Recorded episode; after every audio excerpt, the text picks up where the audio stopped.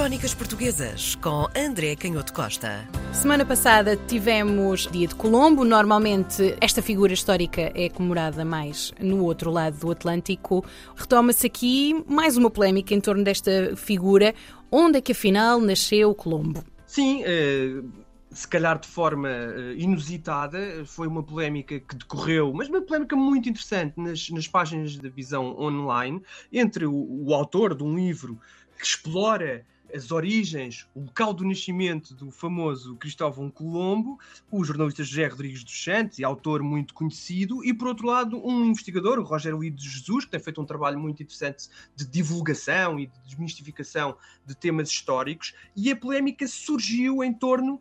precisamente da especulação ou do grau de certeza que existe e daquilo que pode ou não ser dito acerca do nascimento do Cristóvão Colombo. Eu devo dizer, porque isto é público, e volto a dizer que é muito interessante que estas polémicas ocorram. Nós às vezes temos uma visão, se calhar, excessivamente puritana, quando duas figuras eh, com mais ou menos importância se envolvem neste tipo de discussões mais abertas, a nossa primeira reação é ficar um pouco chocado, mas eu sou daqueles que acha que, que é muito interessante porque é uma oportunidade para também levar ao grande público e não, enfim, eh, reconheçamos que por vezes esse tom mais polémico também ajuda a chamar a atenção de uma grande maioria de leitores e, portanto, permite levar ao grande público questões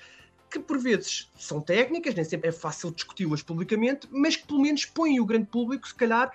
interessado nestes problemas e com vontade de continuar a ler mais. É verdade que a polémica surgiu inicialmente com uma acusação muito dura lançada ao, ao autor do livro e agora de uma série da RTP, José Rodrigues dos Santos, e depois a resposta do, do jornalista veio nesse sentido de clarificar. E, o que é que estava em causa? O que está em causa, como pois explícito nessa polémica, é o local do nascimento e se existem ou não provas de que o local do nascimento do Cristóvão Colombo foi Génova. Ao contrário do que dizia e do que diz uh, o José dos Santos, que não é possível estabelecer com toda a certeza, ou pelo menos existem académicos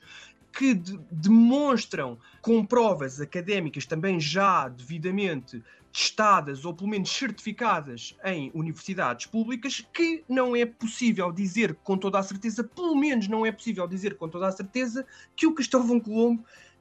teria nascido em Génova.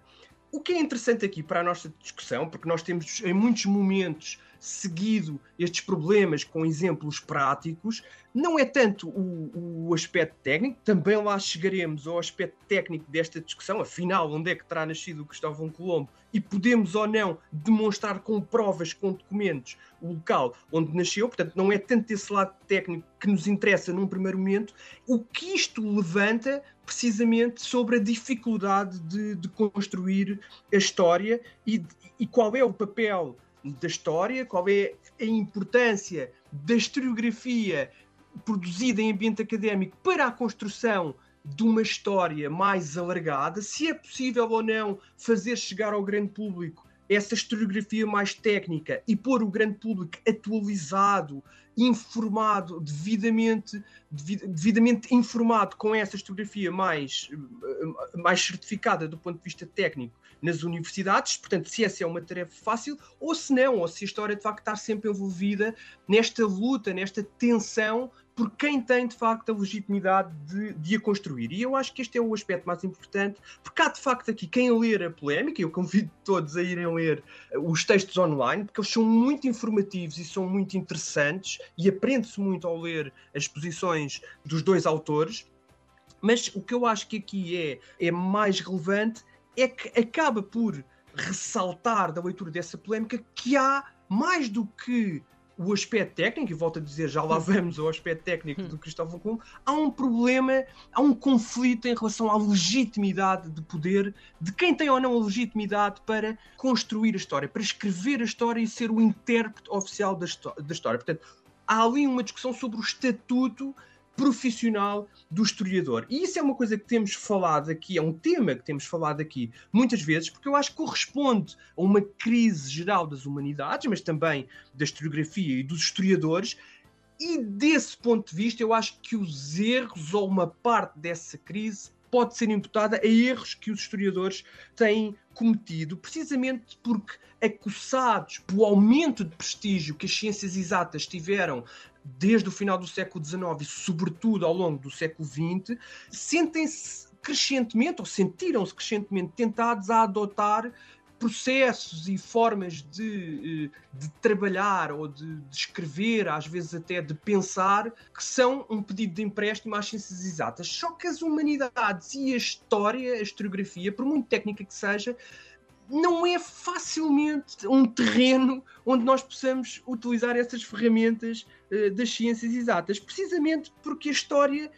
incide na maioria daquilo que é a construção, da sua construção, obviamente que os historiadores utilizam muitos materiais diferentes, mas a maior quantidade, ou aquilo que é a base fundamental da história, são textos, são textos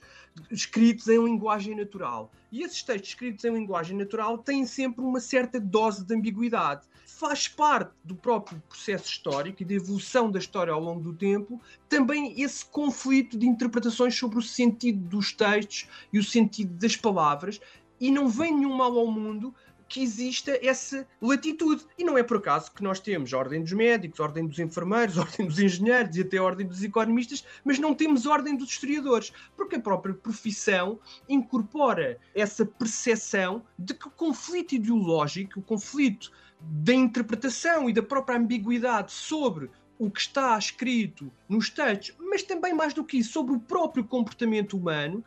admite sempre ali uma certa dose, um certo intervalo em que quem lê, quem constrói, quem interpreta pode sempre movimentar-se e depois, enfim, é o próprio confronto entre os diversos historiadores devidamente certificados que há de chegar a uma, a uma verdade comum. Mas havendo na base da história sempre um juízo sobre aquilo que são os comportamentos humanos, é muito difícil adotar o mesmo tipo de controle profissional que existe noutras profissões. E é por isso mesmo que nós, quando olhamos para a própria evolução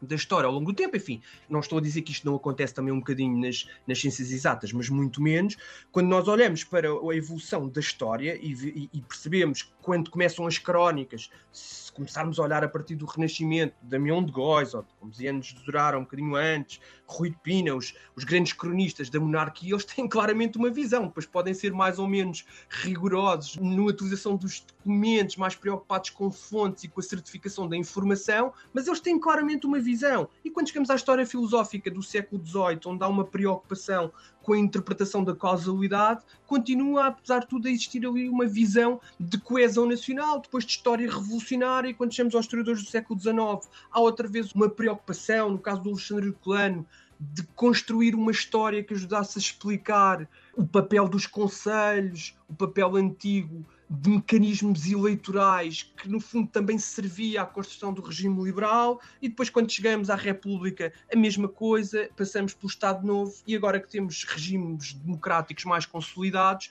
é muito difícil também fugir à ideia de que as, as nossas construções historiográficas vão necessariamente refletir também esses valores democráticos e muito mais cosmopolitas temos sobre a realidade. É normal que exista sempre aqui alguma latitude de interpretação e é no debate entre os historiadores que acaba por surgir uma visão ou, ou aproximações mais consensuais sobre o passado. Mas eu acho que no meio desta dificuldade em chegar à verdade dos factos, e nós hoje temos muito, ou sofremos essa angústia perante aquilo que é desinformação e perante aquilo que é torrente de, de, muitas vezes de informações erradas, de mentiras, de dados contraditórios. Olhamos para este assunto, se calhar, com muito mais angústia do que olhávamos há 20 ou 30 anos, mas de qualquer das formas, eu acho que é preciso, se queremos caminhar no sentido de um maior rigor e de maior capacidade de encontrar, não digo um meio termo, mas pelo menos um,